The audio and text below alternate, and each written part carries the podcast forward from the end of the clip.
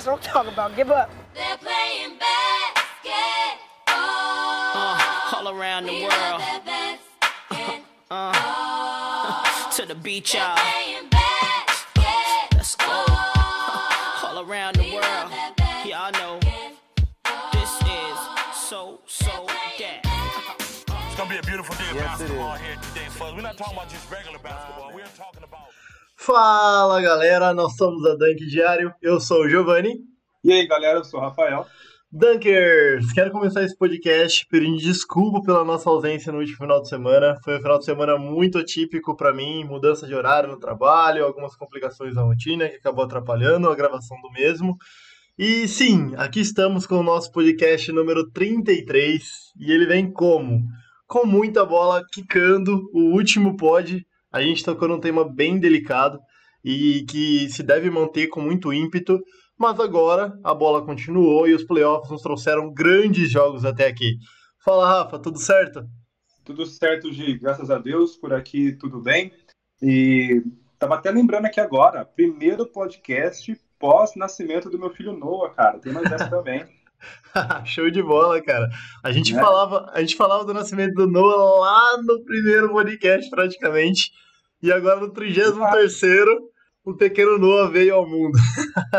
Verdade, podcast especial Nascimento do Noah. Acho que eu vou fazer. Vamos fazer um podcast falando. Cara, é que não dá. Senão eu ia fazer um podcast só falando sobre o nascimento do Noah, porque olha, foi emocionante, viu?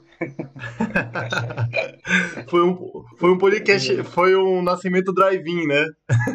Exatamente. Foi, acho que drive- drive-thru, né? Tipo, o que você quer? O que você quer pra hoje? Ah, eu quero um filho. Ah, beleza, então toma. O pessoal que acompanha a gente no Instagram aí conseguiu acompanhar. Pra quem não sabe do que eu tô falando, meu filho Noah, graças a Deus, veio ao mundo no dia 31 do 8. Só que ele veio ao mundo de maneira bem inusitada, bem diferente aí para os tempos atuais. Meu filho nasceu no carro, o apressadinho não esperou chegar no, no, no hospital. Então foi um negócio bem emocionante uma experiência que, sinceramente, para quem esteve presente ali, eu, minha esposa, meu sogro, a enfermeira, a gente não vai esquecer tão cedo ou nunca mais. Mas foi bem legal, foi algo tipo. Meu filho ficou até famosinho, Gi, ficou conhecido como o menino que nasceu no carro. Todo mundo tem que perguntar como que ele tá. Então, pessoal, para que, quem quer saber, tá? O menino que nasceu no carro está bem, beleza? Show de bola, dá pra escrever um livro depois, Rafa. É. O menino que nasceu no carro. Já é o nome, já, é o nome. Já tem o nome, cara. Já tem o nome, show de bola. Ah, E, e até aproveitando para falar, né, que caso nosso nosso podcast seja é, interrompido, ou melhor, caso seja introduzido as sonoridades do nosso podcast, algum choro de bebê, pessoal, não liguem, que pode ser que se meu filho Noah estiver com muita fome, ele é capaz de produzir sons absurdos para expressar isso aí, viu? É impressionante. vem de fábrica isso, né, Rafa? Isso aí. É de fábrica, é de fábrica. Show de bola, cara. E, e, Rafa, como a gente estava citando ah, no começo do podcast, cara, é, no, último pod, no último pod a gente não conseguiu se falar muito sobre os playoffs, né, por conta das, dos- das manifestações, e mas o playoffs, os playoffs voltaram com tudo e como estão incríveis, né, cara? Nossa, impressionante, né? A gente tá com jogos sensacionais. É, cara, já temos um finalista na Conferência Leste. Já temos um semifinalista na Conferência Oeste, que a gente vai citar. Mas você prefere começar pela Conferência Leste, Rafa? Vamos para a Conferência Leste, né, que está mais resolvida já.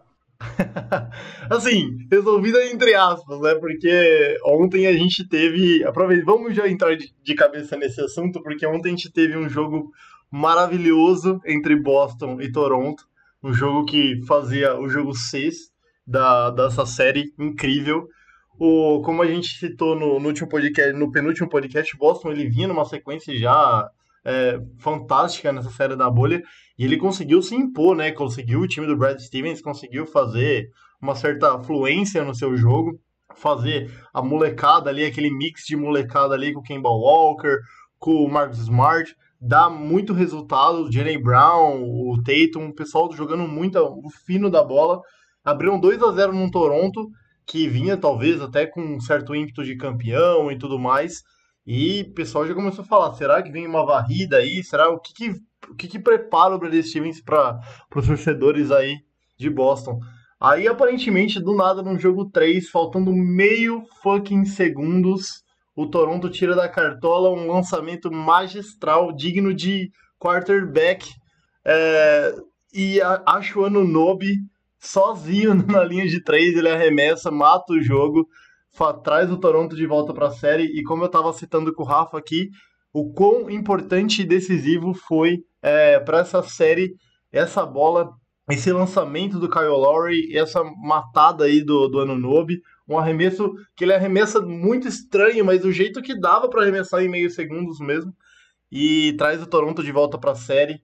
Toronto busca o, no quarto jogo o empate. É, tem um quinto jogo bem apagado. O Boston consegue fazer se transformar de volta a série para 3 a 2 a seu favor. E no jogo de ontem, um jogo de duas prorrogações, jogo sem fim, onde o Boston aparentemente melhora quase toda a partida. O Toronto resgata no final, nas partes finais, como tem sido praxe nos jogos de Boston. E aí no final, o Kyle Lowry muito, muito decisivo, acaba trazendo o Toronto de volta. Houve aí várias e várias polêmicas com a arbitragem, muitas reclamações da parte de Boston, mas o que só tem a dizer é que jogo, né, Rafa? Que jogo e que série, G. Essa série tá realmente. O, o Toronto Raptors ele renasceu naquele arremesso dramático no último segundo, literalmente, né, do último segundo do Ed Anunobi. E foi um lance. Cara, talvez ali naquele momento o Celtics poderia ter marcado um pouco melhor aquela saída. Uh, em algumas análises a gente vê que o Jason Tatum deu uma, uma, uma viajada na marcação, ficou meio que marcando ninguém, ficou no limbo e aí permitiu ainda uma possibilidade de arremesso no último segundo para o time de Toronto, e esse arremesso foi crucial, para você ver como que é a parte psicológica, né? Esse arremesso foi crucial para trazer o Toronto Raptors de volta para a série. Estavam já, os jogos estavam sendo bons, né? A gente tava, estamos, estamos tendo bons jogos nessa série de Toronto e, e Boston, porém o Boston estava dominando e dominando de maneira bem confortável, né? A gente até via na, na expressão dos jogadores do, do, Boston Celtics, eles estavam, estão ainda, eu, acho, né, bem confiantes. E eu acho que a partida de ontem, acho que foi o maior baque para eles, tá? Foi o maior baque porque eles estavam muito confiantes e achando que aquele jogo que, que eles perderam no estouro foi só né, um desvio no caminho, um pequeno retardatário, que eles iriam é, continuar com uma boa sequência. Mas não, Toronto veio depois desse, desse jogo dramático uma agressividade, uma raça muito grande, surreal. É, mesmo com alguns jogadores ainda não jogando bem, o, nessa série, o, o Siakam está jogando muito mal, não está jogando bem. Ontem ele jogou praticamente quase que o jogo inteiro, ele jogou 54 minutos ontem, só que ele contribuiu muito pouco na parte ofensiva do, do jogo. Ele era um dos principais que, responsáveis pela criação ofensiva do Toronto. Ele fez apenas 12 pontos em 54 minutos. E, assim, foi um, um, desastre mesmo, porque ele errou bola em tudo quanto é lugar. Ele errou bola fácil no poste baixo, que é uma posição boa para ele. Ele errou bola, tipo, de pegar no marcador de frente, cortando para dentro. Então, realmente, ele é um cara que está devendo, está, tipo, atrapalhando muito o sistema, o sistema ofensivo do Toronto, que a gente já comentava que era algo que poderia ser um desafio para eles, porque eles não têm aquele jogador que, que, chama realmente, que é o ponto de referência ofensivo, como é muito distribuído, chega nesses momentos decisivos do jogo, isso é um pouco ruim, né, você não ter a referência. E essa é a importância de um, um Kawhi Leonard no passado e, e, tudo mais que a gente já comentou diversas vezes. Que nem, é, apesar de, da excelente partida ontem, teve um momento na prorrogação, na última bola da primeira prorrogação, se eu não me engano, que o Nick Nurse perde tempo né, para montar a jogada, eles tinham bastante tempo, eles tinham quase 20 segundos, para executar uma jogada aí com o jogo empatado. E a jogada foi simplesmente dar a, mão, dar a bola na mão do Norman Powell e deixar ele criar um arremesso bem ruim, um arremesso que ele tem um péssimo aproveitamento para três pontos. E ele errou esse arremesso, obviamente. Então, tipo, você vê que é, é a falta dessa referência, porque se eles têm uma referência, eles não fariam uma jogada é, tão aleatória como essa. Mas enfim, na base da raça e com o Kyle Lowry jogando absurdo, jogando absurdo mesmo, estamos aí com o Toronto vivíssimo na série e agora no jogo 7, onde tudo pode acontecer. Qualquer desvio aí para qualquer lado já pode comprometer o jogo inteiro. O jogo 7 é, é bem imprevisível. Sem dúvida, Rafa. E, e dois pontos interessantes dessa, desse último confronto, desse jogo 6, foi que as duas equipes elas arriscaram muitos arremessos, né? É, a gente tem cerca de 100 arremessos para cada lado de quadra e, e 40, quase 50 arremessos de três pontos para cada time. Foram muitos arremessos que eles tentaram, forçaram muito, forçaram muitas jogadas, tiveram até bons percentuais de mais de 40% por equipe, mas um dado importante e a se ressaltar nessa equipe do Boston é que eu acho que a primeira, ou a, se eu não me engano, é a segunda vez numa série de playoffs que uma equipe com mais de três aspectos positivos, um triple-double e dois double-double, perde uma partida, né? É o, o, a equipe do, do, do Boston teve um double-double com o Jalen Brown e outro com o Jason Tatum, né? Agora, e viu um triple-double com o Marcus Smart. Só que a atuação extremamente apagada para mim do, do Kemba Walker fez a, refletir um tanto quanto na parte da armação da equipe que acabou forçando muitos arremessos nos seus alas, né? Acredito que o Kemba Walker ele é um jogador que desequilibra muito para a equipe de Boston e o Boston sentiu muita ausência dele na partida ontem. As pessoas dizem, né? Eu vi, a gente viu muito no Twitter e tudo mais, o pessoal citando que é, houve muitas faltas não marcadas no Kemba Walker, mas ainda assim é um pouco estranho ver um jogador do calibre do Kemba Walker ficando apenas em cinco pontos na partida de ontem, é, não conseguindo nem chegar em nenhum double-double nem nada é um jogador que tem essa média, costuma fazer é, excelentes partidas, tanto na parte de assistência quanto na parte de finalização.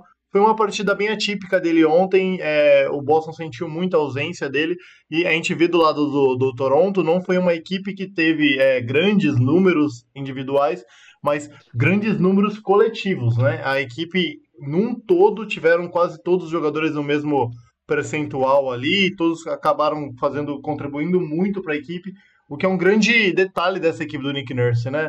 É, o seu coletivismo, o quanto ele consegue fazer as equipes jogarem junto, fechadinho, uma das melhores defesas da NBA, se provou mais uma vez ser uma pedra no sapato e acabou fazendo a partida tomar rumos dramáticos, né? Duas, dois, duas prorrogações e que traz aí um jogo 7 que só tem a acrescentar para os fãs de basquete e testar os cardíacos aí, torcedores de Boston e de Toronto. Eu acredito que os torcedores de Boston têm muito mais a se preocupar, porque é, o de Toronto parece que ressurgiu na série, né? Então vem com aquele aspecto de não temos nada a temer, já somos atuais campeões, é, não temos nada a temer, é, vão, vão entrar com tudo, não, como se não tivessem nada a perder, no caso, né? O Boston já tinha um pouco a série mais controlada, e agora parece que eles vão ter um pouco esse, esse aspecto negativo pesando contra, que é um pouco mais de pressão em cima deles nesse aspecto de precisamos matar a série que talvez estivesse mais a nosso favor. Mas é, é aquela, Rafa. É um jogo que vai ser decidido no detalhe, o jogo 7 vai ser realmente crucial. A gente vai ver como a, as trocas, mexidas e, e utilizações de tempo serão cruciais para essa partida, porque a gente sabe que uma partida que se mostra sendo possível de ser decidida com meio segundo, é, é realmente importante eles terem uma boa manutenção de tempo e bom, e bom rodízio de jogadores para que eles cheguem ao, cheguem ao final das partidas realmente saudáveis para poder decidir jogadas como essa do, da, do jogo 3. Mas, falando de Conferência Leste, Rafa, as duas séries elas vêm num ímpeto bem alto, né? Porque a gente teve, é, a gente tem essa série 7, né, do Toronto e do Boston, atingindo o seu ápice, né, e a sua decisão já amanhã. E a gente tem também, em contrapartida, a, a série de Miami e esperando o vencedor agora, mas Miami Bucks, que nos surpreendeu até certo ponto, né, Rafa? Sim, sim. É, hoje, só, só um ponto que eu ia comentar sobre, sobre Boston, só para me esquecer, que o pessoal, o pessoal da, dos torcedores, né, do Boston Celtics ficaram um possesso em relação a faltas cometidas no Kemba Walker, mas principalmente na última posse de bola do tempo normal, né, porque o jogo poderia ter acabado ali, porque o Kemba Walker ele infiltra faltando uns dois segundos para acabar o tempo, e ele recebe pelo menos umas duas faltas aí durante essa infiltração e porém a arbitragem não deu essa falta e aí o jogo estava empatado nesse momento que se, se o jogo se o juiz tivesse dado uh, essa falta provavelmente a história do jogo teria sido bem diferente. Então o pessoal é, do torcedor do Boston Celtics em si está possesso com, com esse lance em específico. E uma coisa que é bem curioso do, do, do jogo do, do, Boston, cara, é que é impressionante como eles voltam do vestiário é, para o segundo tempo da partida desligados, cara. O Boston Celtics perdeu todos, todos terceiro quarto na série até agora, velho. É incrível, é incrível. Como o Boston começa melhor, mas todos os terceiro quarto até hoje, até nos jogos que eles ganharam, eles perderam para o, para o Toronto Raptors. E para um jogo 7, né, que estava comentando, que vai ser um jogo é, realmente aí, onde talvez até nesse momento o Boston Celtics seja mais pressionado para fechar a série do que o Toronto, porque eles tinham uma grande vantagem, eles vão ter que saber lidar principalmente com isso, com o terceiro quarto, porque se eles mantiverem esse nível pífio aí no retorno para quadra do intervalo, eles vão ter muito trabalho contra, contra o Toronto. Sem dúvida, sem dúvida. Até porque a equipe, como a gente tinha até conversado, a equipe do Boston, para mim, ela começou já a temporada como uma grande favorita, né? Então a gente já percebe que a equipe do Boston precisa consertar esses problemas é, até insanos, né, que a gente cita, de, de, como a equipe se desliga no terceiro quarto e precisa virar a chave de uma forma até inusitada no quarto quarto para não ter um para não perder totalmente o controle da partida porque os terceiro quarto da equipe de, de Boston têm sido bem fracos e acabam prejudicando muito a equipe administrar o que foi um primeiro, um primeiro e segundo excelente quartos da equipe, um primeiro tempo maravilhoso, acaba sendo jogado pro nada com um terceiro quarto bem ruim. Mas. Exatamente. Exato, né, Rafa? Agora, a gente estava falando aqui que, cara, a gente tem Miami Heat na final. Eu, eu, ou sinceramente falando aqui, eu acho muito pouco improvável as pessoas terem previsto que isso poderia acontecer de maneira até tranquila e calma dizer, não, com certeza a equipe do Miami é uma equipe que chegaria na final com certeza sossegado. Quem olhou a temporada regular apostaria todas as suas fichas, quase que de 10 fichas, apostaria pelo menos 8 na equipe do Bucks, pelo que foi construído pelo seu atual MVP, Yannis, e pelo que foi construído na temporada regular mas a gente teve uma amostra do quão incrível foi a gestão da equipe do Miami e a gente precisa entrar até um pouco mais a fundo nesse aspecto, porque a gente vê uma equipe do Miami Heat sendo reconstruída quase que do zero, né? Porque é uma equipe que veio de eh, finais consecutivas, títulos, se desmanchar completamente praticamente em 2014, ficar praticamente apenas com o Dawana Wade ali, o Bosch com grandes problemas de lesões. E, cara, a, a partir daquele momento a gente viu um Miami bater 2015 e não pegar playoffs, bater 2016 reconstrução. E, cara, a chave do Eric Expulstra mudou muito de lá para cá, que ele percebeu que é, ele com o Big Tree, que foi meio que forçado, né? Ele a comandar um time assim, ele sentiu e percebeu que era o momento de ele apelar para um jogo mais coletivo, para um jogo onde ele voltasse para jovens jogadores, talvez, não só para superastros. E era a filosofia que ele, ele trouxe para a equipe do, do, do Miami, né? Aquele time emblemático que se desmanchou em 2014 se tornou hoje, com o passo a passo, uma equipe muito bem estruturada, né? E, cara, honra mérita pro Pat Riley também, né? Que a gente vê aos 75 anos de idade fazendo chover aí, question, questionadíssimo, né? Ao apostar em Jimmy Butler e tudo mais. É, ao ver a, aquela troca, possível troca do Dragic também ser desfeita com o Dallas, acaba ficando e sendo hoje um dos pilares dessa equipe. A gente vê a dispensa do Whiteside, que era um jogador com uma moeda de troca altíssima, para dar oportunidades maiores para o Bud que se torna um jogador All-Star. A gente tem a, a chegada de Ugudala com uma excelente aquisição para o elenco, porque um cap baixíssimo que ocuparia apenas esse ano. O Jay Crowder também, que é um jogador que tem somado muito para a equipe, sendo muito decisivo nas bolas de três. O Kendrick Nunn, reserva, veio é, até ano passado, era reserva da equipe do Golden State, chega sem draft aos 24 anos para ser é, segundo jogador Hulk do ano. Então a gente vê o quão importante foi a gestão do Miami nos últimos anos. Até o próprio Duncan Robinson, um jogador bem esquecido, reserva do time B de Miami, vem, ressurge, se torna titular nessa equipe. Tyler Hero, 14 escolha do draft. Então, é, é assim, é uma junção de boas escolhas, junção de boas atitudes, de boas práticas geradas é, na equipe da Flórida que trouxe a equipe ali. É uma junção, é, um, é um, uma prova de que uma boa gestão, um bom treinamento, é, talvez vale mais do que um elenco de superestrelas e tudo mais. A equipe do Miami tem muito a se provar, mas ao chegar à final mostrou que talento sim e boa gestão conseguem fazer grandes obras, né, Rafa? Exato, Gi. E pessoal, eu, vou, eu já vou dar um spoiler mega máximo aqui, viu? O Giovanni tá fazendo toda essa introdução aí para falar sobre o time do confronto de Miami Heat e Milwaukee Bucks. Isso porque finalmente ele revelou para que time que ele torce, viu, galera? Eu acho que depois dessa introdução aí totalmente é, rom- romantizada aí da, do time do Miami Heat, vocês não precisam nem perguntar mais para que time que ele torce, né? Acho que tá respondido, certo? É claro que é o Bucks. Só que não. É, galera, eu sou. O Giovanni eu sou- o segredo dele guardado sete chaves. O time que ele torce é o Miami Heat, viu, galera? Eu já- Ex-LeBronzete. Agora já assim, ó, no seco, viu? Eu sou- Eu sou ex-Lebronzete. totalmente. É? Ex-Lebronzete. né?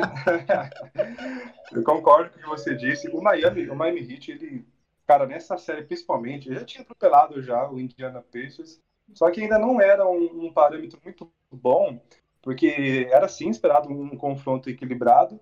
Só que você, tipo, contra o Indiana, você pode falar que não. O Indiana tava com um desfalque, com dois desfalques muito importantes. É, também tinha um, um Oladipo voltando de lesão, que não estava num ritmo bom. Então, beleza, você pode é, falar que não deu para medir muito bem a força do Miami nesse confronto. Mas agora, contra o Milwaukee Bucks, é absurdo, é absurdo o potencial desse, desse elenco e a profundidade dele. Cara, se você citou um jogador aí, que eu acho que foi uma das maiores, uma das coisas mais sábias que o Miami fez, cara, que foi se livrar do Ração Whiteside, cara. Eu acho que esse foi o grande, um dos grandes trunfos dessa temporada, foi se livrar desse cara. Porque, pelo amor de Deus, ele não combina nem um pouco com o que a gente vê o Miami apresentando em quadra, com a inteligência de jogo de todo mundo. Você vê um Adebayo muito experiente no garrafão. Até o Kelly Olynyk está jogando muito bem. Jogou, foi- teve uma participação bem importante nesse último, nesse último duelo, principalmente, com algumas bolas de, de três pontos. Então você vê uma maturidade e uma é, consciência do sistema ofensivo e defensivo muito grande do time de, de Miami. Eu tenho certeza que se o Whiteside estivesse ainda em Miami, ele estaria nem entrando em quadra, porque ele é um jogador com muita força física, né, e pouca força de, digamos assim, né, pouca força mental, né, para não falar outra coisa. Então, esse foi um, o time do Miami, ele se ajustou muito bem, né? A chegada e, e dois jogadores que, que você comentou aí muito bem, que pulou no colo do Miami aí, que foi o Crowder e o Will Godala, velho, são dois jogadores que, olha, para esse momento, não poderiam é, ter estar em outro time assim, tipo, não poderia ter caído melhor do que no Miami Heat. E os dois jogadores contribuindo muito, muito, muito. É, mas realmente não tem como não exaltar a liderança de Jimmy Butler e Goran Dragic, cara. O que jogou esses dois jogadores nessa série não está escrito, cara. Aquilo que faltou pro time do Milwaukee Bucks durante toda essa, essa, essa série sobrou pro Dragic nas duas, três primeiras partidas, jogou demais. O Jimmy Butler sendo o Jimmy Butler que, que, que estava liderando o time tanto dentro quanto fora de quadra durante toda a série. É, enfim, agora, é, é, é legal comentar que eu tenho esse crédito, tá? Eu tenho esse crédito porque eu tenho filmagens publicadas, tenho vídeos publicados no, na, própria, na nossa própria página do Instagram.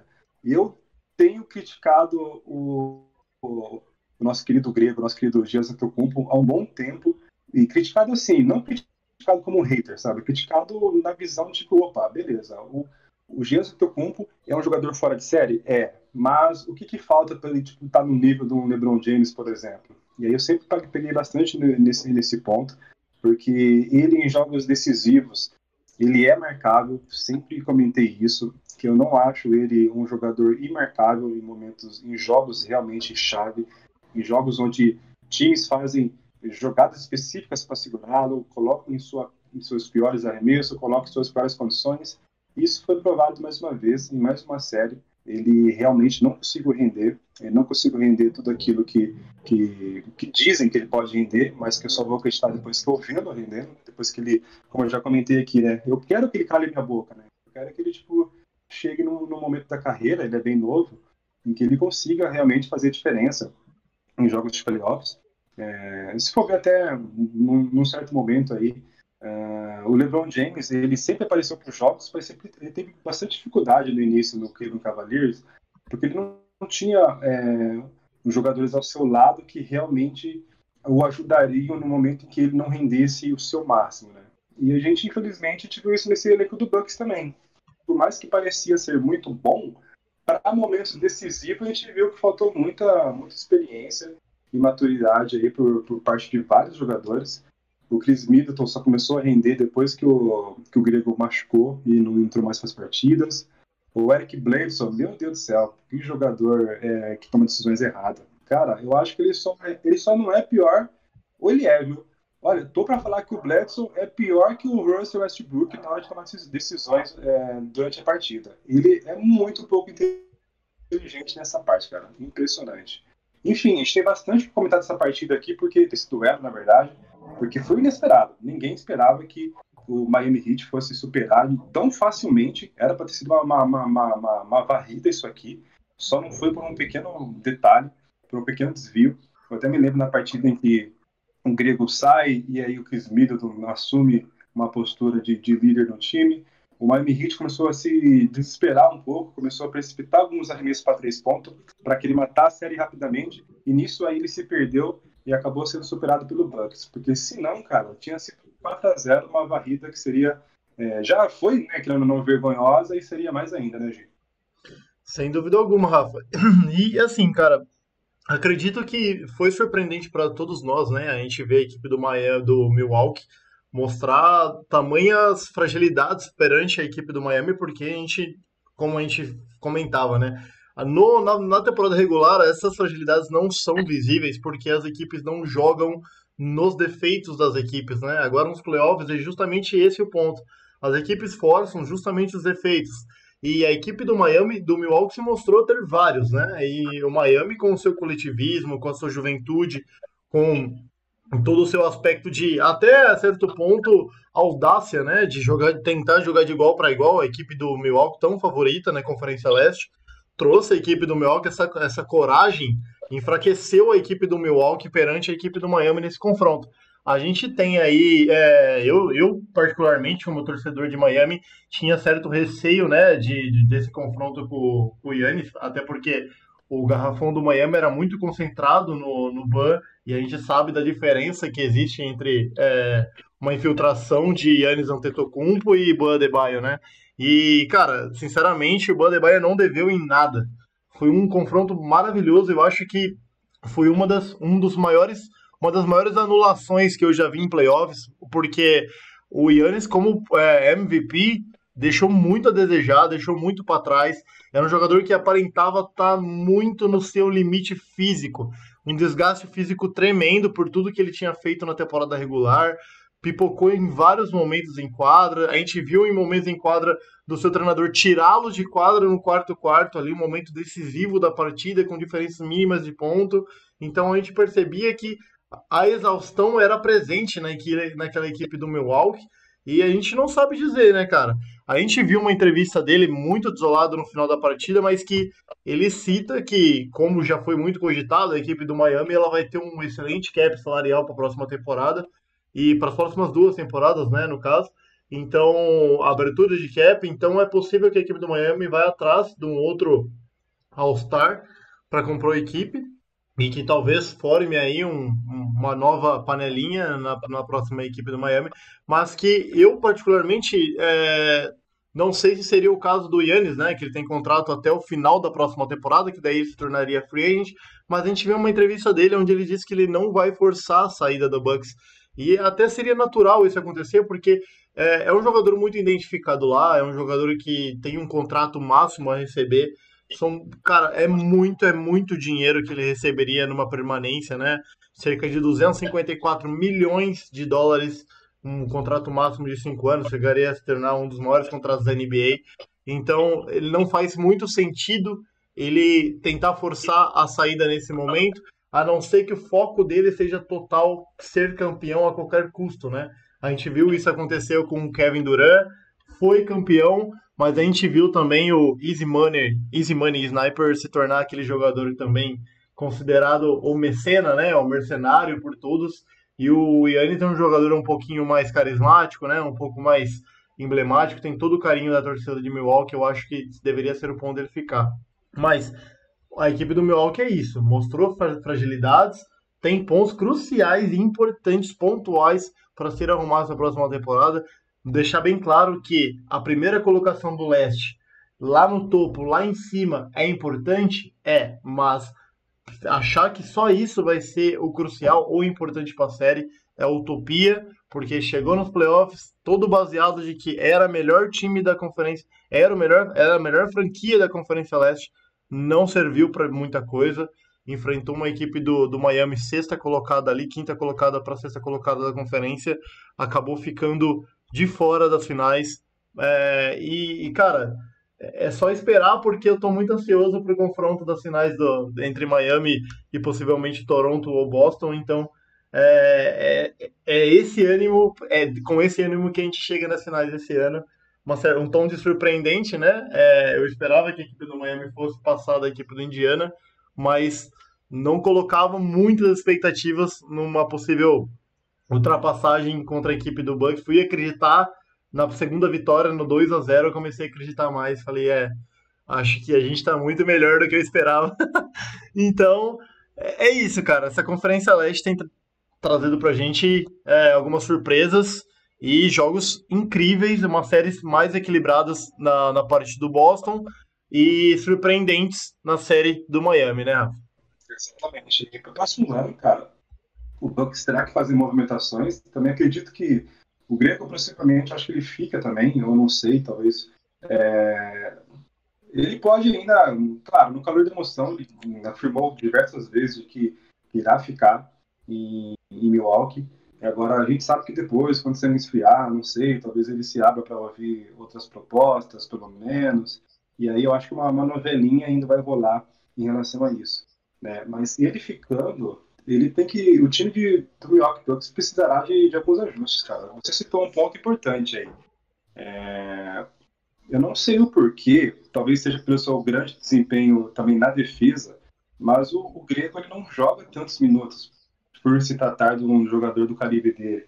Ele é muito atlético e tudo mais, só que ele joga ali um jogo decisivo, por volta dos seus 33, 34 minutos por jogo. E aí teve muitos momentos mesmo do, do, do Miami metendo é, uma boa diferença no último período em cima do, do Bucks e o, e o Mike Budenholzer levar o Giannis pro banco. Cara, não faz sentido nenhum para mim, velho. Não faz sentido nenhum. Se for por questão física, tem alguma coisa errada aí, porque o Grego não aparenta, não aparenta ser um cara com deficiências físicas, ainda mais tendo 25 anos de idade, nenhum problema de lesão, nada, nada muito sério. E se for questões táticas, por talvez seu, seu empenho, sua aplicação defensiva, aí o Mark Budenholzer tem que fazer ajustes, né? Porque você não pode colocar o seu principal jogador ofensivo para fazer sacrifícios defensivos, porque obviamente que o cara não vai dar conta, né? A gente já vai chegar aí no confronto é, de Houston Rockets e Lakers, mas a gente, o LeBron James deixou isso muito claro. O LeBron James mostrou nesse último confronto contra o Houston Rockets que se, se ele quisesse, se ele pudesse se aplicar a ser um jogador defensivo, você pode ter certeza que ele seria o defense player do ano, com certeza. Se ele se, se ele se aplicasse a uma temporada, porque a sua inteligência, sua leitura de jogo, sua inteligência, e sua capacidade atlética faz com que ele defenda lances impressionantes. Ele distribui toco para tudo quanto é lado nesse último confronto contra o Houston. Só que você sabe que ele não faz isso porque ele tem que se preservar para o ataque, né? Ele tem que estar inteiro para, para estar no maior, maior, maior período do jogo possível, comandando as ações ofensivas do Lakers. Então acho que o House tem que dar uma analisada nesse plano de jogo deles, porque não faz muito sentido o grego ser levado tanto à exaustão assim, a ponto de não ter condições de, no quarto período, ele faltando. Eu lembro muito bem, teve um jogo, eu acho que no jogo antes da sua lesão, tava o Miami Heat estava ganhando de, por, por 8 ou 9 pontos, faltando 6 minutos para acabar o jogo. E aí o Giannis foi pro banco. Falei, cara, o que tá acontecendo, velho? Será que ele tá com um problema? Porque não fazia nenhum sentido aquela, aquela ida no, ao banco naquele momento. Então, enfim, são, são muitos pontos aí que nosso querido Milwaukee Bucks vai ter que ajustar para uma próxima temporada para conseguir aí é, passar, né? Passar por esse, por esse campo ele não consegue. Sem dúvida. Acho que várias emoções ainda nos esperam, né? Eu estou muito ansioso para as movimentações de, de off-season, na verdade, é o momento mais é, agoniante, né, da temporada, é aqueles momentos que você fica esperando que o seu time não faça nenhuma besteira, né? Que ele não aceite nenhuma troca idiota, que ele não faça nada que, que fuja do controle aí do, da, da emoção dos torcedores, né? Mas acredito que dessa, desse quesito concordo com você, Rafa. Acho que ajustes técnicos e táticos precisam ser feitos nessa equipe do, do Bucks. Não faz muito sentido um jogador com o vigor físico do, do Yannis ter, ser poupado nas retas finais. E se for o aspecto de ampla dedicação, eu acho que vem muito mais do próprio Yannis, né? Ser esse fominha de querer aproveitar o auge da carreira, auge do vigor físico, eu consigo fazer tudo. Achar que consegue fazer tudo, mas aí entra a instrução, né? Alguém tem que virar para ele e falar: olha, você não é Deus, você não consegue fazer tudo, você defende muito bem, legal. Só que não dá para você defender muito bem e ser o melhor cestinha da temporada, chegar nos playoffs decidir, trazer o caneco e se tornar essa máquina que a gente está vendo, que a gente vê na regular. Nos playoffs isso não funciona. A gente vê o Siakam fazendo isso na, na equipe do Toronto, mas chega nos playoffs, como até você citou ontem, Rafa, é diferente, é um outro jogo, é um outro modelo, ele não infiltra como ele quer, e o Yannis também sentiu muito isso, ele viu que as equipes parece que não permitem tanto afrouxamento defensivo quanto permitem na regular. Então, acredito que o Yannis, para ser campeão e conseguir chegar com essa equipe do Bucks mais longe, a equipe do Bucks vai precisar de uma outra peça ali que o ajude nas infiltrações, que o ajude a desafogar. O Chris Middleton é muito bom jogador, porém ele é, ele é muito mais um sniper, muito mais um alo de canto de quadra do que um jogador de infiltração. Então acredito que falte aí um armador decente nessa equipe do Milwaukee que ajude a conduzir a equipe a voos maiores. Ah, acredito que da Conferência Leste, né, Rafa, a gente tá bem, tá bem por dentro agora, né? Falamos demais até da Conferência Leste. Vamos para pro, pro que o pessoal gosta, né? De verdade, né? Que é a Conferência Oeste. Vamos começar falando aí de Denver e Clippers, né? Que, cara, que série é, inusitada até certo ponto para mim, para você já. Eu lembro que quando a gente caiu nessa série, eu falei para você, mandei a gente conversando ali e tal. Eu, eu achava que a equipe do Denver fosse mostrar um pouco mais de, de resistência, né? Fosse trazer um pouco mais de mostrar o que a gente não tinha visto ainda, mostrar talvez os últimos três confrontos contra a equipe do Utah, mas contra a equipe do Clippers a situação é totalmente diferente, uma equipe com muitas e muitas e muitas possibilidades em quadra, uma equipe que ela te pune toda a bola, toda a saída de bola, é uma equipe que ela consegue te punir, principalmente porque eles têm Kawhi Leonard, e cara, quem tem Kawhi na equipe tem meio caminho andado, porque é um jogador que cara, é surreal o quanto ele consegue ser efetivo nos dois lados de quadro. É um jogador, o, o clown, como eles chamam de clown aí, é um jogador impressionante. É, a gente se assusta até com a má fase que vinha o Paul George, mas o Kawhi, ele condu conseguiu conduzir essa equipe. Ontem, a terceira vitória da equipe do Clippers. Chegamos a um 3 a 1 a série pode ser decidida amanhã, né? Mas a gente já via, no, desde o primeiro confronto, o quanto o Clippers não ia sucumbir perante essa equipe do Denver. Não tá tudo decidido, é claro, a gente tem ainda é, possíveis mais dois jogos aí, ou apenas mais um, mas aparentemente, da visão que a gente tem hoje, a equipe do Clippers resolve a, o jogo, a, a série amanhã. Até porque, cara, o que consegue fazer essa equipe quando, quando se é testado de verdade não existe, né, Rafa? Com certeza, Gi. Eu acho que um ponto interessante que a gente estava conversando é, que, assim, realmente o time de Denver, ele é bom. É um time bom, um time com profundidade, com opções. Só que não adianta. A questão é que simplesmente não está no nível de Los Angeles Clippers. Eu acho que é, é essa a questão. A gente sabe que o, a gente não duvida da capacidade do, do Nikola Jokic, o Jamal Murray que jogou muito bem nas últimas partidas decisivas contra o Utah. Só que era um jogo diferente, era um jogo onde Donovan Mitchell não achou, não conseguiu marcá-lo, mas também ele não conseguiu marcar o Donovan Mitchell.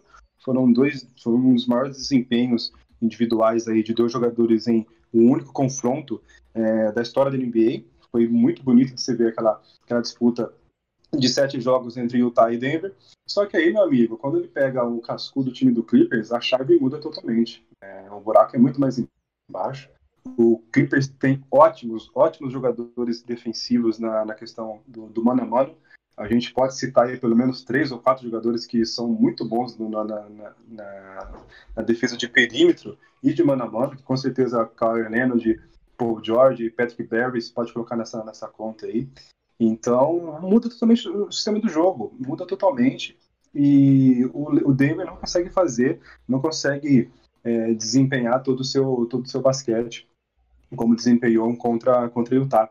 E aí, meu amigo, você falou sobre o Kyle Leonard. Cara, o Kyle Leonard não adianta. Ele é ele é o cara do, do momento, ele é o cara mais quente aí dos últimos playoffs, porque o que ele vem jogando não, não é brincadeira. Ele é um jogador muito regular, talvez por isso que ele, tipo, às vezes algumas partidas dele ofensiva passe meio batido, assim, o pessoal não dá a devida, a devida atenção, porque ele não, ele não vai. É difícil ele estourar, marcar 40 pontos no jogo, 45, 50 pontos. Só que ele é um jogador que, que por exemplo, tá com, chegou a, a se igualar com Michael Jordan, ninguém mais, ninguém menos que Michael Jordan, com sete atuações de pelo menos 29 pontos em playoffs, num único playoffs, né? E isso é muita coisa, cara, é muita coisa. De todos os confrontos aí, ele teve só apenas um, o confronto anterior, na, na vitória do Denver, em que ele ficou com a pontuação bem abaixo aí. Ele até mostra o quanto que o Clippers também é dependente do Kawhi. Se não me engano, ele marcou 12 pontos, algo do tipo assim. Mas nas demais partidas foram todas 29 dos playoffs, né? Foram todas 29 ou mais pontos. E ontem também ele marcou 30 pontos. Então você vê a sua regularidade no ataque, o seu desempenho insano na defesa.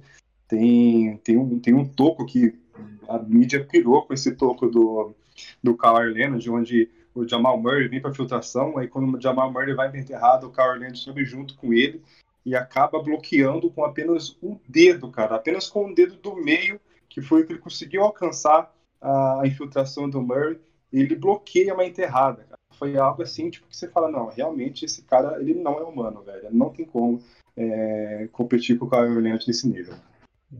Não, sem é, fo é, fora de cogitação, realmente, né? A gente percebe na partida, nas últimas partidas de Clippers e Denver, que aparentemente parece um jogo de xadrez, né? Em alguns aspectos da partida ele, é assim, é um com medo de atacar o outro em alguns momentos por conta de contra-ataques, fulminantes e tudo mais. Mas a equipe do Denver, ela tá totalmente focada no Jokic, toda a bola, e isso já começou a ficar muito manjado, né? Porque o Jamal Murray não tem conseguido fazer ótimas partidas, repetir as atuações da equipe do Tal, que seria até um pouco improvável, porque as atuações dele contra o Utah foram escandalosas, né? Foram realmente fora de, de esquadro mas ele não consegue repetir nem próximo, né? Então as atuações estão sendo voltadas todas para o Jokic, né? E quando o Kawhi fica ali junto na, na marcação no perímetro ali, ainda mais o maldoso Morris em conjunto ali, a equipe tem conseguido controlar bem os avanços dessa equipe do Denver. Mas é, aspectos interessantes é essa série ela tem uns um, a série inteira tem uns piores percentuais de arremesso de três pontos do, das quatro séries possíveis aqui. É, as equipes têm errado muito, muito, muito os arremessos de três. A gente teve ontem um, um percentual pífio de 28% de acerto da equipe do Clippers. O e do, do Denver também não foi muito melhor, com 33%. A gente, a gente percebe que isso reflete muito no resultado também, né? A gente tem 85 vitórias da equipe de Denver, é, 85 pontos para a equipe de Denver e 96 pontos para a equipe de Clippers, né? Então, tipo, é, é um confronto muito enxuto pela qualidade técnica de seus jogadores, né? A gente percebe que outras equipes com qualidade bem inferior acaba dando mais liberdade na defesa, acaba pontuando mais. Então, um confronto entre Dallas e Clippers se mostrou muito mais aberto. O confronto de Denver, Denver com muito medo de perder, tá, tá ficando muito retraído, tá forçando muitos arremessos de três, mas também não tá conseguindo pontuar porque a jogada é tudo no Jokic e a equipe fica muito presa nisso. Então, acredito que esse panorama deva se manter aí, deve se manter para o próximo confronto. Não consigo ver uma mudança de cenário para a equipe do Denver nesse momento. Talvez uma, uma, um, um jogo fabuloso e fora de esquadro novamente do Jamal possa trazer a segunda vitória para a equipe de Denver, mas ainda assim é, eu acho pouco improvável a equipe de Denver é, sobrepor, sobrepujar a equipe de Clippers como sobrepujou a equipe de Utah, conseguir aí três vitórias consecutivas e trazer a remontada. Pouquíssimo provável, chance de 5, 10%, acho muito pouco. A equipe do Clippers realmente é a grande favorita, deve finalizar a série amanhã. E, e fica na expectativa, né, de quem que, é, do que, qual é o próximo passo que a equipe de Denver deve dar para conseguir é, pa, passar de fase, né, na, nos playoffs, conseguir um, um mérito a mais, né, porque a gente, a gente vê a equipe sendo derrubada novamente nas semifinais do ano passado, e aí ela chega num outro patamar, né, num, num, numa questão onde ela, ela consegue essa, essa reconstrução, vem com um novo vem com o time, é, essa manutenção, perdão, vem com o time novamente para essa temporada, mas ainda assim parece que foi mais do mesmo, né? A equipe não consegue dar o próximo passo, e aí a grande pergunta que o treinador Mark Malone deve se fazer é qual é o próximo passo que a equipe de Denver, tão bem estruturada, deve dar? Eu acho que falta muito, muitas opções, é muito banco para a equipe, né? Fica um time titular decente, mas quando acaba tendo que colocar os seus é, reservas, acaba ficando bem limitada comparada até a equipe do Clippers, é, o que é, seria até normal, mas comparada a várias equipes, né? A gente tem o Dozier, o Torrey Craig também, que é um jogador muito, muito limitado no meu ponto de vista. O Gary Harris não faz uma, não faz uma boa temporada, sequer a temporada passada dele foi excelente. O, o, e o Plumlee, para mim, é um jogador muito, muito médio, muito ruim mesmo, é um pivô que quando ele entra ali para jogar no garrafão da equipe de Denver, a equipe sofre muito. Então, acredito que o grande momento é pensar qual é o próximo passo, porque a equipe do Clippers ela não tem um próximo passo. O, o, da equipe do Clippers é temos que ser campeões pelo elenco que temos. Então, é basicamente isso. O Denver ainda precisa se preocupar um pouco mais com isso, né, Rafa?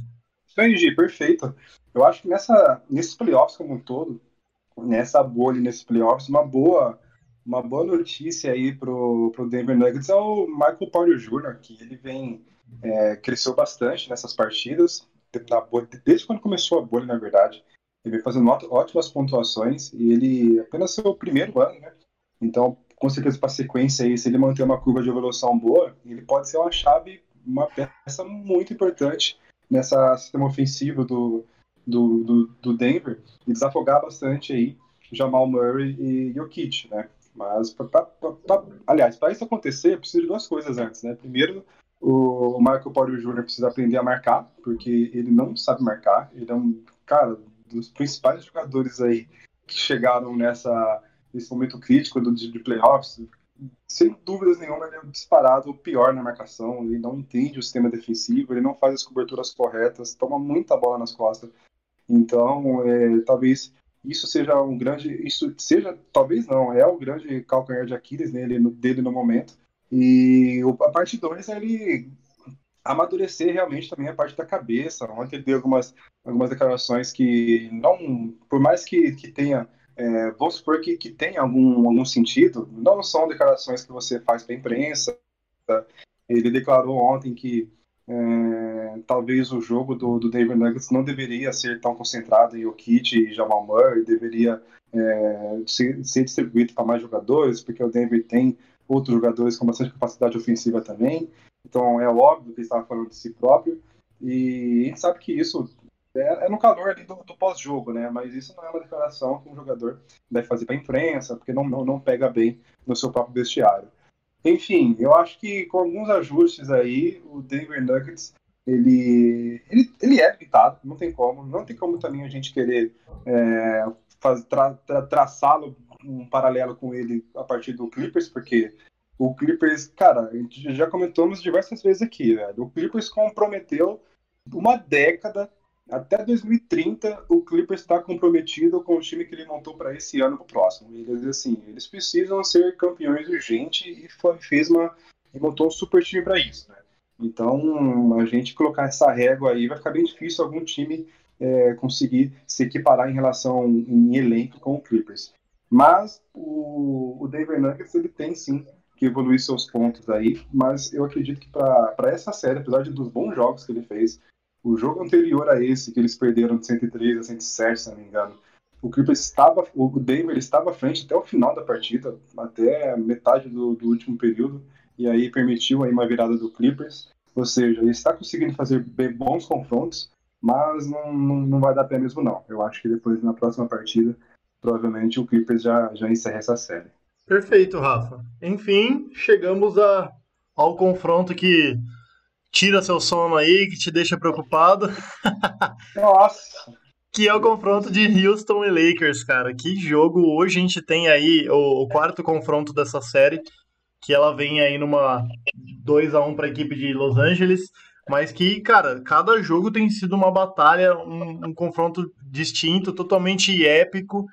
A gente teve a equipe do Lakers aí é, sofrendo muito na primeira partida, né? Sofrendo seu primeiro revés e deixou os torcedores da equipe de, de Lakers até preocupados, né? Porque eles viram uma excelente, excelente, excelente atuação do Barba, né? Que fez uma partida crucial para a equipe do, do Houston, né? 36 pontos naquela partida em questão, mas até aí a equipe do Lakers se via, é, parece que foi uma, uma pequena virada de chave que mostrou que LeBron James e Anthony Davis podia fazer funcionar, podia realmente sobrepujar essa equipe do Houston.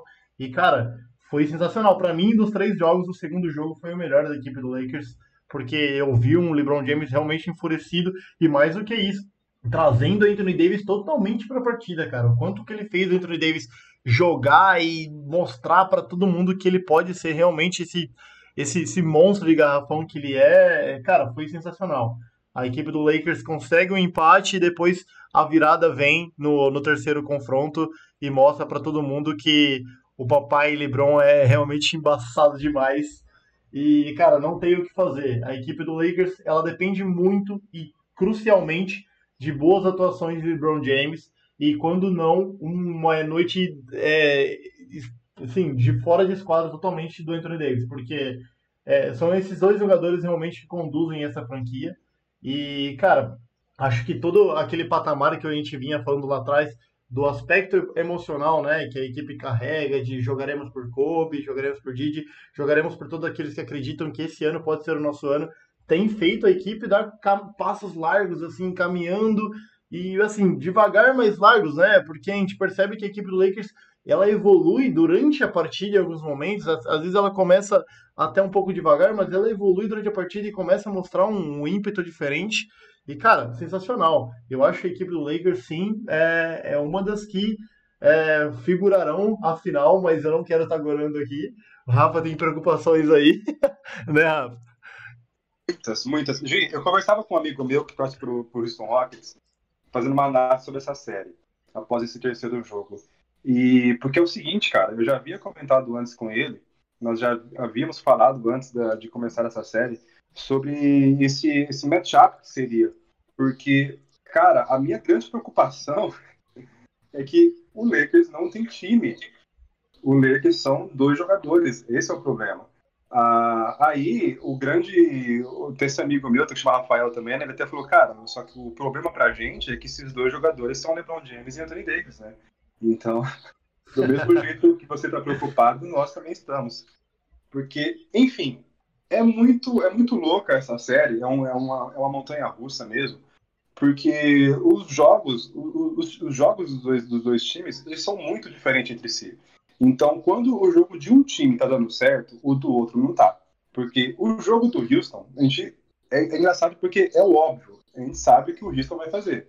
O Houston ele vai colocar a bola na mão do Barba e o Barba vai achar, vai fazer, vai achar um arremesso, uma infiltração ou então a bola vai rodar até achar alguém livre para um melhor posicionado para o arremesso de três. Isso, isso é muito claro, é muito óbvio o que eles vão fazer. E também na defesa, a gente sabe da, da sua grande dificuldade, que o pessoal até apelidou, né, que não é nem mais small ball, é o micro ball, que é a questão defensiva dentro do garrafão, porque eles né, não têm nenhum jogador acima dos dois metros de altura embaixo do aro. Porém, porém, sabendo aquilo que tem que ser feito, é muito difícil fazer, cara, é muito difícil executar pro elenco do Lakers, porque o Lakers ele é muito limitado, mas muito limitado de elenco mesmo. Então, jogadores aí, os role, os role players, né, que a gente fala, jogadores de apoio do, do Houston Rockets são muito melhores do que os jogadores do Lakers. Porque a gente pega aí, a gente coloca dois principais jogadores por cada lado. Né? A gente coloca Barba e Westbrook de um lado e Davis e James do outro. Aí você pega o elenco, cara, pelo lado do, do Houston Rockets, tem o PJ Tucker fazendo uma série incrível. Que marcador que é o PJ Tucker. Marcando demais, marcando demais. Ele reveza na marcação, simplesmente na marcação de LeBron James e Anthony Davis, e tá marcando muito. Temos o Eric Gordon metendo muita bola, tá com aproveitamento insano na linha de três pontos. pontos. É, Robert Covington, também um excelente jogador. É, Jeff Green, enfim, são muitas armas, são muitas armas. E o Lakers realmente estava muito carente disso. Cara, o Danny Green, eu não sei o que aconteceu com esse cara, velho. Eu não sei o que acontece com o Danny Green. Que jogador horrível. Como que está sendo horrível o Danny Green nesses playoffs. Ele não está conseguindo fazer nada. Ele não está convertendo armas para três pontos. Ele não está conseguindo marcar ninguém. Olha, tá terrível. Então, você pega daí para baixo, ele, o Danny Green é um dos melhorzinhos, mas você pega que está desempenhando é, KCP, Alex Caruso, é, o Kuzma está conseguindo jogar um pouquinho melhor, e também o Marquinhos Morris está ajudando um pouco. Mas é muito limitado o time do Lakers nesse quesito. Então, é, fica quase que inevitável é, segurar o time do Houston. E aí, tipo, o, o nosso querido Frank Vogel, que também não tem ajudado muito, mas ele fez uma declaração muito inteligente esses dias. Ele declarou que, olha, o jogo, o jogo do Houston é esse. Não dá para parar, não dá para parar eles todos os ataques. A questão é, eles provavelmente não conseguirão manter um nível absurdo aí acima dos 45% de aproveitamento de três pontos o jogo inteiro. E aí que é a nossa chance. Eu, no primeiro momento, eu vi uma, uma declaração meio desesperada de que não tinha o que fazer, mas no segundo momento eu vi que era realmente aquilo mesmo. Porque, olha, vai ter quarto, como foi aí tipo, no, no, no jogo 1, também acho que o terceiro quarto no jogo 2, em que não adianta, a bola do Houston vai cair, eles vão fazer 40 pontos no quarto. Você não vai ter é, muito com, como lidar com isso. Aí a grande questão é você, no conjunto do jogo, você conseguir ter bons momentos para igualar isso aí. E é isso que nosso querido LeBron James e Anthony Davis têm conseguido fazer. Porque, cara, o LeBron James, ele tem. A gente ficou um ano aí sem ter LeBron James em, em playoffs, né? Que foi ano passado. O pessoal acho que um pouco se esqueceu do seu potencial absurdo, do seu potencial surreal de capacidade de vencer jogos e playoffs, né? Cara, a gente tá falando do LeBron James que ele tá no nível que você olha, vou, é, vai ficar gravado aqui, então vou falar essa grande blasfêmia para muitos aqui. Sem brincadeira, se a gente não sabe por quantos anos o LeBron James conseguirá manter isso. Mas se ele conseguir manter por mais um período longo, nós, num, num, num, futuro não muito distante aí, nós estaremos fazendo sérias comparações entre Michael Jordan e LeBron James. Porque, cara, LeBron James bate recorde atrás de recorde. É incrível, é incrível. O que ele jogou na última partida, 36 pontos. É, não, acho que, foi, acho que foram 36 pontos, mas é, foi perto dos 30 pontos. O seu, o seu desempenho defensivo foi absurdo. Ele, em alguns momentos, ele viu que ele precisava é, conter algumas investidas, algumas infiltrações do, da, do time do, do, Houston. E ele se dedicou, ele se aplicou nesses momentos a fazer essa parte defensiva. E ele, quando ele quer marcar, filho, como eu falei, é, são, é toco atrás de toco e não é aquele toco que rela a pontinha do dedo e a bola desvia o percurso, não. São tocos que cada toco é um highlight diferente. É, é impressionante. Então, nosso querido Russ Westbrook tá sonhando com ele, né, Gil? Sem dúvida, Rafa. É, assim, cara, eu concordo totalmente com o que você falou, mas assim, pra gente falar isso, requer uma pitada de coragem.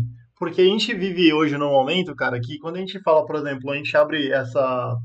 A gente abre esse parênteses, e é por isso que eu tô até citando isso que você falou, porque realmente é uma frase corajosa. Porque quando a gente chega num, numa, num momento hoje muito saudosista da nossa sociedade, que a gente fala, cara, LeBron James ele pode ser comparado ao Michael Jordan. As pessoas falam, vocês estão loucos, porque quem como comparar um jogador com o Michael ninguém se compara ao Michael Jordan, tal, e acontece também no futebol, com Messi, Pelé e tudo mais. Cara, a gente está falando de gerações diferentes e para mim não tem problema nenhum. Eu acho que faz todo sentido isso que você falou. O LeBron James ele vive um ápice em momento onde um jogador que 35 anos, cara, faz o que ele faz é tipo, é muito fora de série. A gente, a gente consegue colocar ele no mesmo patamar. A gente não consegue dizer, ah, o LeBron James foi melhor ou o Michael Jordan foi melhor, porque há momentos em que um foi melhor que o outro, um foi mais decisivo que o outro, um tinha um time melhor, outro tinha uma, uma sustentação melhor, um momento melhor, adversários piores, adversários melhores.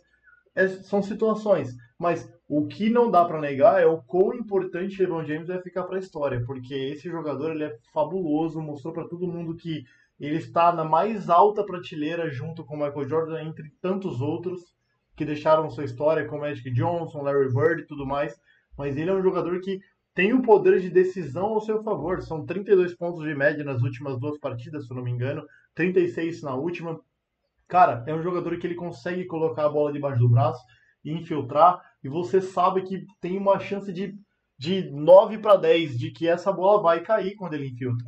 Então, essa segurança que ele passa para os torcedores de Lakers, para os torcedores de Miami, para os torcedores de Cleveland, é algo que não se paga, não é algo que você pode contratar em qualquer lugar. Você pode contratar o Yannis MVP, o Barba, que já foi MVP também, outros jogadores, mas nenhum deles te passa tanta segurança, tanto conforto e tanta. Acho que confiança é a palavra, mas tanto orgulho de torcer para aquela franquia quanto uma equipe que tem LeBron James passa. Não é saudosismo nem nada, mas é totalmente você olhar aquele, aquele aspecto de um jogador decisivo, um jogador importante para a história, fazendo história. É basicamente isso. As comparações que a gente fala é justamente por gosto pessoal e totalmente porque é assim que é assim que é o basquete hoje. Um jogador ele é extremamente importante, totalmente decisivo, ele está na mais alta prateleira e não é de hoje que a gente vê isso acontecendo. São a gente está falando sobre LeBron James faz década. Então, cara, não tem o que fazer. É um jogador extremamente crucial e, e a gente só tem que aplaudir. Eu, é um assunto que vale um debate muito insano, porque a gente até planeja fazer um podcast lá atrás falando sobre o The Decision dele. E, e assim, o quanto isso virou a chave não só para ele, mas para a história do basquete.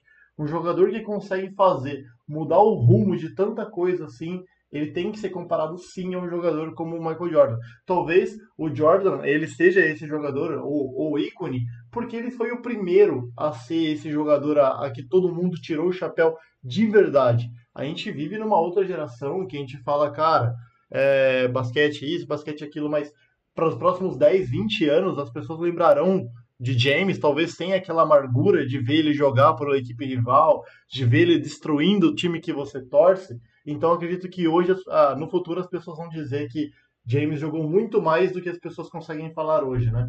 É, conseguem falar, "Ah, eu sou torcedor de Boston, Celtic, eu odeio o LeBron James. Para mim, ele é pior que o, que o Javali Magui, sabe? Eu sou torcedor de Boston, eu faço isso porque é totalmente passional. Daqui 20 anos, quando meu filho, meu neto me perguntar, eu vou virar para ele e vou falar, é, LeBron James foi um dos melhores jogadores que eu vi jogar. É isso que é a história, é isso que é a motivação passional. Agora, desculpa até entrar nesse assunto, Rafa, mas que debatendo sobre isso. E, e- e esse aspecto.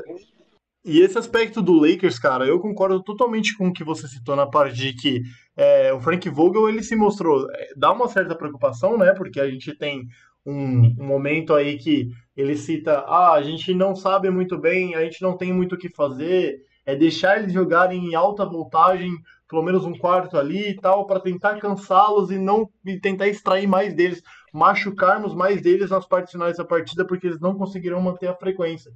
Assim, soa com uma, uma citação de que, gente, a gente não tem que fazer mesmo, é aceitar e seguir. Mas é uma estratégia, na verdade, fazer o oponente cansar, fazer ele tentar extrair o maior número de pontos, porque a equipe do Lakers, de certa forma, ela tem um garrafão superior. Então, forçar a equipe do, Clip, ah, do, do Houston invadir ou chutar é algo que cansa muito a equipe do Houston. Eu sou muito obrigado a infiltrar numa defesa mais alta, muito mais alta, uma defesa, um time bem defensivo, então eu acabo tendo que forçar o jogador a cada bola, fazer ele vender, é, comprar aquele ponto, na verdade, muito caro. Então o Lakers ele tá vendendo os pontos para a equipe do Houston muito caro. Então quando ele chega na parte final, a equipe do Houston ela não consegue manter a mesma pegada e ela acaba não conseguindo comprar esses pontos. Então, cara, é realmente é uma tática interessante que o Frank tem feito. Se vai dar resultado ou não, é torcer para que a gente pegue dias onde o Barba e o Russell, é, o Russell até mais, né? Porque ele não tem feito grandes jogos assim, mas torcer para que o Barba não faça jogos maravilhosos, fique nessa média que ele está, que eu tenho certeza que nessa forma, nessa condução, a equipe do Lakers ela consegue sim na sua individualidade é, é, de jogadores como LeBron James e Anthony Davis e focar um pouco mais no garrafão, como tem feito, como fez muito na temporada regular, conseguir bater a equipe do Houston. Para a equipe do Houston resta muito é, forçar muito o que dedicou durante a temporada regular, né? É, o Mike D'Antoni forçou esse, small ball, forçou a chegada desse small ball, fazer o rodízio rápido de bola, essa desconstrução da defesa do Lakers em troca de bola, troca de passes e abusar, abusar o quanto puder da inteligência de Harden, porque ela realmente é o ponto crucial para o próximo passo da equipe de Houston conseguir chegar à final. Perfeito, G. É, eu acho também que o grande trunfo, não poderia deixar de falar disso aqui, é, o grande trunfo do, do Lakers está sendo o ressurgimento do nosso querido Rajar Rondo, cara. Ei, Rajar Rondo, galera, isso mesmo. Depois da cobrança. Que critiquei, aquele que ninguém criticou, sabe? O Rajar Rondo tem sido espetacular, cara, espetacular. Até na primeira partida em que ele não foi tão bem, eu lembro que eu falei, cara, vamos dar uma moral pro cara, né? Ele tava há muito tempo parado e o seu jogo de retorno é uma pedreira do caramba, já playoffs, semifinal de playoffs contra o Houston Rockets. Aí a primeira partida ele não foi tão bem e, e não jogou tantos minutos assim. Agora, a partir da segunda partida, ele já tem jogado absurdo, ele tem colocado aquele, né, ele nem gosta muito desse termo, mas o playoff rondo está ativado, porque ele é um jogador muito inteligente. E o Lakers tem sua grande deficiência vem justamente de algum jogador que passe a bola tão bem quanto o LeBron James. Porque o LeBron James ele passa muito bem a bola, é o melhor passador, passador da liga nesse ano. Porém, ele precisa também que alguém o ajude em Los Angeles, né? Até para ele ficar mais livre, também ficar mais livre para se movimentar no ataque e receber a bola também, né? E com o Rajar Rondo em quadra, cara, é impressionante o quanto o Rondo facilita o ataque do Lakers. O Rondo, se tiver alguém bem posicionado, ele vai encontrar. É impressionante. Ele estava até vendo alguns dados da, da, da última partida. Ele passou a bola é, acho que no último período, no último, no, no, na segunda metade do jogo, não, me lembro muito bem. Algumas, alguns lances não disputaram com assistência, mas ele passou a bola para definição 15 vezes. Das 15 vezes, 11 vezes o jogador do Lakers conseguiu concluir a jogada. Ou seja, ele encontra, ele encontra o cara bem posicionado. Então ele tem muita inteligência é, ofensiva, isso todo mundo sabe que ele tem, é que ele estava muito tempo parado, ele também comete muitas, às vezes comete algumas bobagens, e principalmente na parte defensiva. Mas, pois bem, é o que, é o, que o Lakers tem, né? É o que ele tem no momento. E se o Rajar Rondo não tiver esse nível de, de jogo, o, isso vai dar muito bom para o Lakers, porque ajudará muito uh, nesses momentos aí em que o LeBron James precisa de um, de um apoio.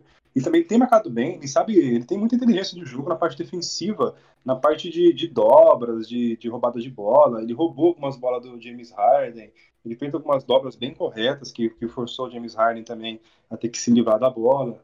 Enfim, ele é um jogador aí que foi uma surpresa para todo mundo aí ter entrado em tão, tão boa forma.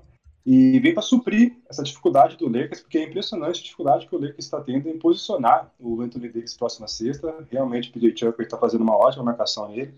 Então, isso, o Rondo também ajuda bastante nisso. Enfim, é, é, é o que eu comentei. O, o, Lakers, no dia em que o LeBron James tiver uma partida de LeBron James, o Lakers vai ter muita chance. E no dia que ele não tiver, dificilmente o Lakers vai ser vitorioso. No meu ponto de vista, essa série ainda está longe, longe do fim. Eu acho que ela vai se estender bastante ainda. Veremos, né? Hoje já tem jogo novamente e aí já tô daquele jeito, né? é aquela série com cara de Boston e Toronto, né? Aquela série que vai guardar a emoção até o final, né? Com certeza.